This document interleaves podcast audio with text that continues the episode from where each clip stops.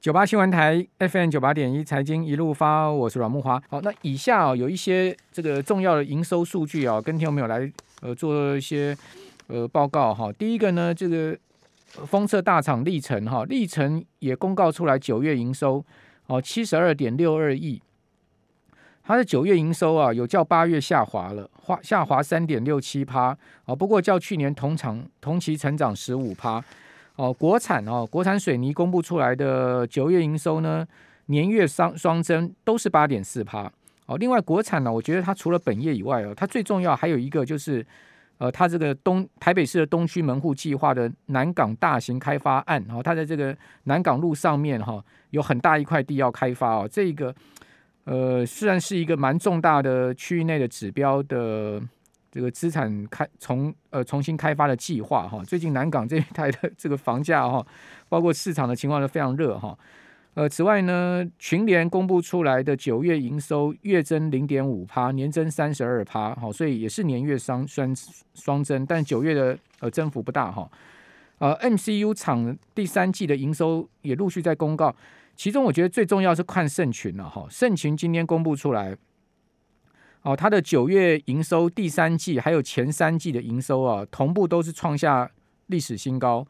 呃，单季营收突破二十亿，好，就第三季突破二十亿。盛群的九月营收是七点八一亿，好，月增了九点一六趴，这个很明显的呃持续在往上走高哈，年增四十五点七三趴，好，可见盛群这个 MCU 的市况仍然是相当不错哈。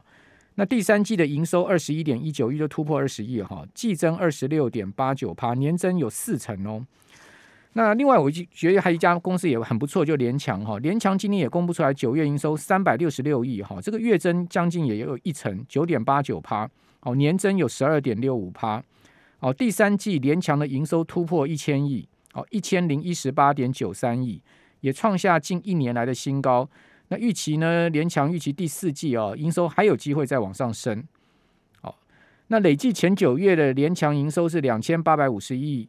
然后年增率是二十一点七趴。联强这家公司哦，就是稳稳的在往上走，哦，稳稳的在在在经营的一家公司。好，那这个美国的这个债务协商啊，到底要怎么样才能搞出个谱来啊？我们赶快来请教。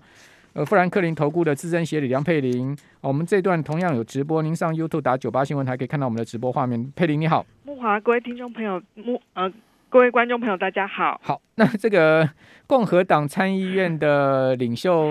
麦克。麦康纳尔好像开始就有松口的味道了嘛？是对，的确，其实从上个礼拜开始就包括了政府关门，然后到十月十八号的美国债务上限，其实就很多就是之前就是最近的金融市场也因为这个担忧而出现比较大的一个波动。那基本上，当然，其实我们会把它定义成它是一个比较偏向于政治面的问题。政治面的问题当然是要由政治寻求解方哦。那虽然其实你如果就美国这两党的一个态度来看的话，基本本上简单来说，其实民主党即便真的缺乏共和党的一个支持，民主党其实是有办法走自己的路，就是走预算协调的一个方式来解决他目前的一个债务上限问题。只是因为他希望把这个动作是留到，就是他可能未来要做那个三点五兆，这呃，那个三点五兆的一个基础。的一个预算案，那规模当然有可能会因为民主党内的意见不同而出现调整。不过好消息是，就是刚刚提到的，上个礼拜就是在整个政府关门的一个部分，最在最后一刻，终于也是压线通过，就是让整个资金可以延续到十二月十三号。那这两天的消息，当然就是呃。共和党释出了善意，他提出了也是可以把债务上限提高，它固定的一个金额到十二月初，那基本上就是把时间再往后延三个月。那这部分其实第一个，我觉得如果是共和党愿意释出善意的话，基本上是已经蛮大幅化解了这样子的一个变数。因为其实如果现在要去走预算协调的一个程序，大概会需要两个礼拜左右的一个时间。老实说，是在跟时间赛跑，甚至有一点来不及的一个状况。那这就其实这种。政治的一个因素，就真的很怕是错估形势而导致，就是真的出现了像二零一一年那时候的一个情况，而引发金融市场的一个剧烈波动。那我们觉得有那一次的一个经验之后，其实这一次，其实在共和党没有那么坚持的一个状态之下，如果在这两天，基本上他们是希望，目前是共和党提出了这样子的一个讯息，但是还没有提出完整的一个方案给呃民主党的一个参议院的一个部分。那如果说民主党这部分收到。后后续的一个提案的话，基本上我觉得希望在整个 这几天的是有比较明朗的一个进展。那这样子对于下个礼拜，就是到呃台湾放完国庆节年假之后，其实整个股市的一个表现上，或许美国股市就有开始比较有机会去摆脱这两天的这种这两个礼拜的一个政治的一个纷扰，那比较回归到基本面的一个行情。那所谓的基本面行情，可能就会回到就下礼拜开始要展开的一个企业财报的一个公布哦。那刚刚其实木华大哥念了很多台股的一个最近的一个营收报告。其实数据真的都非常的一个亮丽。那我觉得真的，如果以目前我们来看，整个啊美国第三季史坦普五百大企业要公布的财报呢，大概预估整体的获利是成长二十七点六个 percent。其实虽然比第二季是来的放缓，因为第二季是因为去年基期很低的关系，但是它比起六月底原先预估的百分之二十四点二的成长率，基本上还是在往上调的。所以我觉得，其实如果在近期的一个股价的一个已经预先反映了相当的一个相关的一个利空，那这部分我觉得，如果财报的一个登场，基本上其实还是有助于去缓和最近整个市场比较波动的一个环境，那反而有机会呈现一个重新震荡主底之后，再寻求是不是有机会再震荡走尖的一个机会。所以你觉得美国股市的修正已经完毕了吗？呃，我觉得不敢说完全完毕啦，因为毕竟还是有一些潜在的一个变数。那就像刚刚提到的债务上限的部分，可能在这几天。会比较呃，希望比较明朗一些。第二个当然就是在于外部的一个因素的部分，因为我们看到除了恒大事件之外，基本上像中国，其实在花花样华的这个地产商的一个融资的一个状况，还是持续传出比较大的一个不利的一个利空。那因为其实中国股市目前还在休市的一个情况，如果呃如果就中国股市如果在正式开盘之后。伴随着它这一次，其实，在十一长假的一个期间，中国的一个整体消费，老实说，并不是那么的一个理想哦。那也意味着中国经济基本上的确是在放缓的一个状态。我觉得这或多或少还是有可能会对美国股市造来造成一些心里面的一个压力。不过，如果就整个技术面来看的话，过去美国股市大概在过去一年，大概可能都是回测到。季线附近左右，甚至到半年线附近，可能就会有很明显的一个止跌。那目前大概也是来到这个价位。那之前我们本来比较乐观的是预估说，可能季线这部分就有支撑。那现在其实距离包括年线的部分，可能像呃道琼的一个部分，大概就是不到三个百分点；是坦普百指数大概是五个百分点左右。我觉得或许可能在这部分还有机会，可能会在这部分做一个震荡筑底。但基本上要去大幅跌破年线的一个机会，我们觉觉得如果没有刚刚提到的债务上限这种黑天鹅事件出现的话，应该是有机会在这部分寻求一个主底的一个动作。好，那亚洲股市今天也纷纷强弹嘛，哈，就是除了日本稍微弱一点以外，呃，韩国也涨了快涨了快两趴哦，台股涨了也快两趴，另外香港涨更多，香港恒生指数涨了三趴，科技股对科技股，科技股涨更多，科恒生科技指涨了五趴多，哦，那。呃，香港是创了七月二十九号以来最大单日涨幅。那因为毕竟恒生科技相关板块的这个个股也是跌得非常重嘛，像美团啊这些公司都跌得很重。那今天也纷纷大涨，美团涨了九点七趴，好，那阿里巴巴今天也涨了七趴多，还有呢，呃，腾讯今天涨了五点六趴哦，啊，比亚迪涨了快五趴，哦，那百度涨了四点八八趴，将近五趴，哦，所以都是全部强弹，哦，只只是说这个。刚才佩林也有讲说，因为陆股还在放这个十一长假，好，所以呃，香港的上涨啊，是不是有一个指标性？我们可以呃看看陆股开盘之后会怎么发展哈。那您刚刚讲说，大陆在十一长假内看到了消费情况并不是很好，这个有什么样的具体的现象吗？好。呃，主要当然还是在于，就是比较偏向于是在旅游的一个部分，相对整个去年的一个状况来看的话，基本上是明显的一个放缓。那但是呢，其实我们我们看到，如果就长假出游的一个人数，大部分可能就是比疫情前大概减少了三成左右啦。那这当中当然主要可能部分也是反映中国政府目前还是对于相关的一个呃防疫措施是比较严格的，对于民众要真的去外出旅游，可能还是有一些心理的一个压力，但是我们看到另外一方面是去看电影的人数变多了，所以就代表说，其实经济解封的一个情况其实是有一点不一样的一个程度，就是他不愿意外出旅游，但是他愿意走进电影院去看电影。那我只要看长津湖战役吗？对对，这看来那个是票房最高。徐徐克的那一。哦，这个这这部电影在这时候播很很有深意啊，对，很有生意啊，《长津湖战役》。那其实刚刚其实提到为什么恒生科技股今天涨很多，其实有部分的原因也是今天凌晨就传出来说，呃，习近平跟拜登有可能在年底之前这个等一下我们来谈一下，是不是真的有可能视讯会议？好，我们等下来谈。九八新闻台 FM 九八点一财经一路发，我是阮木华。台湾在封这个。韩国的影集《鱿鱼游戏》啊，大陆在封啊，这个长津湖战役啊，不是我们 Joseph 在网络上写的澄清湖了，太搞笑了。长津湖战役，长津湖战役讲的是什么？讲那个抗美援朝的时候，就是呃南北韩战的时候嘛。那时候麦克阿瑟这这个呃，他不是在呃仁川登陆，然后呢，美军陆战一师一路一路往这个鸭绿江打嘛。哦，这个把。北韩打的是节节败退嘛，哦，那这时候呢，这个解放军就进去帮忙了嘛，好，所以十万解放军去包围美军陆战一师，讲的是那场战役啊，就在这个鸭绿江附近啊，一个很重要的湖叫做长津湖啊，好，那场战役啊被。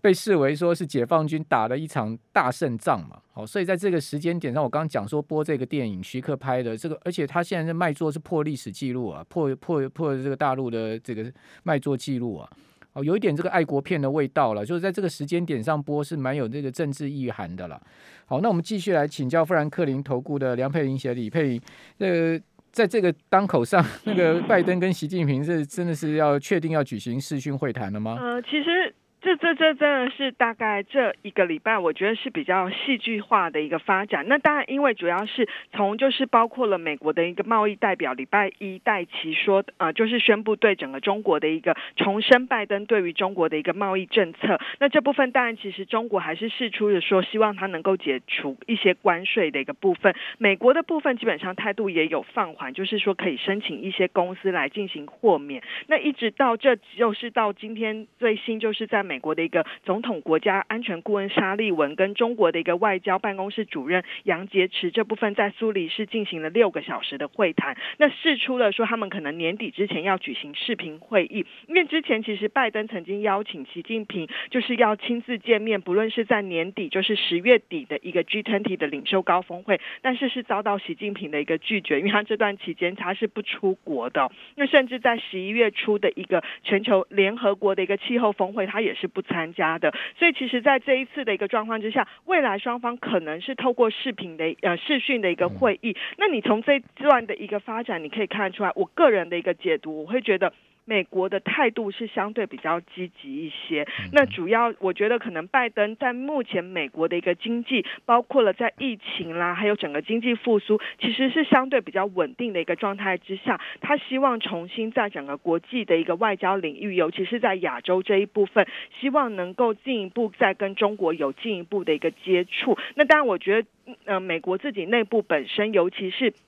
目前通膨高涨的一个状态之下，对于解除一些关税，其实是有助于缓和美国自己内部的一个通膨。我觉得也是有这样子的一个声音。那相较于美国的一个态度，我觉得中国的态度基本上会相对比较呃所谓的一个，我觉得是比较持平的一个情况了。所以当然最终会不会登场，真的还是要看政治情势的一个发展。那基本上我觉得应该，如果以这样子的一个讯息来看，应该是有机会登场。呃，真的是呃透过视讯来。进行会面。那只是说会面一定是先谈好要试出什么样的一个状况嘛？那其实我觉得就有很可能就是对于贸易协议的一个关税的一个部分，是不是有一些是呃放宽？那我觉得金融市场其实过去一年基本上。呃，都看到了，就是拜登当选之后呢，一度有一些比较偏向于庆祝行情，但之后其实双方在科技战啦，甚至在金融领域战的部分，还是非常的一个僵持，甚至有进一步升高的一个局面。所以我觉得金融市场在今天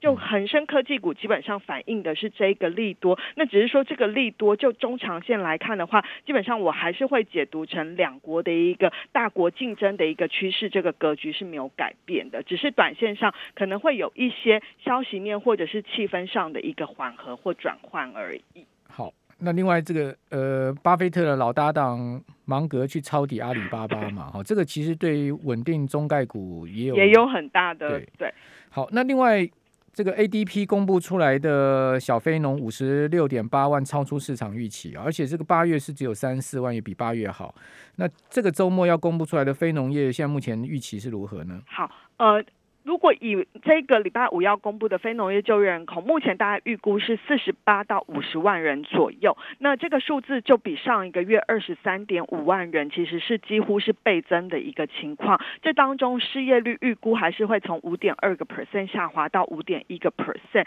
这当中其实如果你对照 ADP 的一个机构，为什么这个月可以新增五十六点八万人，三个月来最大的增长，最主要就是来自于服务业新增了四十六点六万人。这当中像是休闲旅游跟饭店的部分，基本上是非常强劲的一个增长。那至于原本就是很强的，像是营建业的，甚至在制造业的部分，也都是持续在稳健增长的一个情况。所以我会觉得，如果以美国经济的一个解封状况来看，有人形容它是进入到最后一个阶段，就是说它进入到说从先前的像迪士尼的开放啦，现阶段可能会开始慢慢的是面对面的一个上课，那甚至会有越来越多的一个员工，因为打了疫苗之后，公司会要求这些员工要逐渐回到办公室。所以，其实如果以年底到明年年初的一个经济情况来看的话，基本上美国的经济基本上我们觉得还是相对比较稳健的。尤其是最后一段的这个经济解封的一个过程，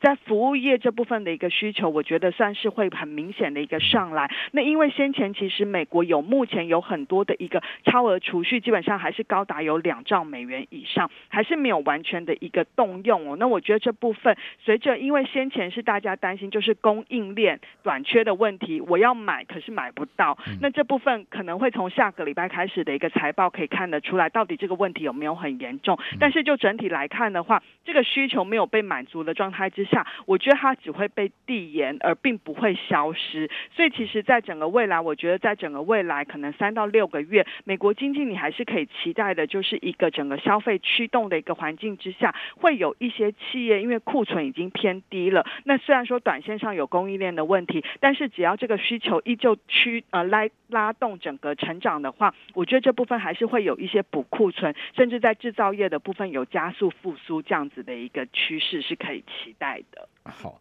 那如果是这样状况的话，这个大家回到工作岗位上哈，嗯那同时经济还是稳健增长的话，那物价更下不来了嘛？所以这个通膨的问题怎么消退呢？呃，短线上，呃，对我就问。可能通膨的问题在年底之前都还是会维持在相对高档。目前我们的集团是认为，可能到明年之后才有机会慢慢的一个放缓啦。这部分比较跟就是联准会或者是目前主要央行的看法是比较相似的。那当然，短线上您提到了，就是年底之前，就是包括因为需求面的拉动嘛，然后供应链的问题，不论是塞港的问题啦、航运的问题，这短线上都还有晶片的问题，短线上都还没有看到很明显的一个。解决另外一个就是在于商品价格，那所幸呢是目前整个油价的部分呢，虽然 OPEC Plus 是没有增产，但是我们看到在整个俄罗斯啦，或者是在美国，其实天然气供应这一块，我觉得是有机会慢慢的就是缓和。那当然还是要看今年的冬天的一个天气状况。如果真的还是非常寒冷的话，我觉得可能油价短期内也下不来了。那这部分可能通膨还是一个今年年底之前比较大的一个压力。那你们对美国国债？值率的预估是多是怎么样的？呃，当然目前大概是来到一点五三左右。那就我们集团其实有呃固定收益团队看法也有一点点分歧。比较中性来看的话，大概就是介在一点五上下二十五个基本点，那就是一点二五到一点七五个 percent 左右。所以如果多长的时间？呃，就是在呃未来几个月。嗯嗯。对，那所以说你说以现在大概是一点五个 percent，大概就是站在中间。嗯那我觉得呃，我觉得重点是未来看值利率，你要看的还是它上升的速度。如果说它每个每天都是那种弹五到十个 BP 那种的话，金融市场一定会出现比较剧烈震荡的情况。但是如果它是一个缓升的格局，我觉得市场会就会开始慢慢的一个接受。那如果就美国，好的，谢谢梁佩玲，谢谢。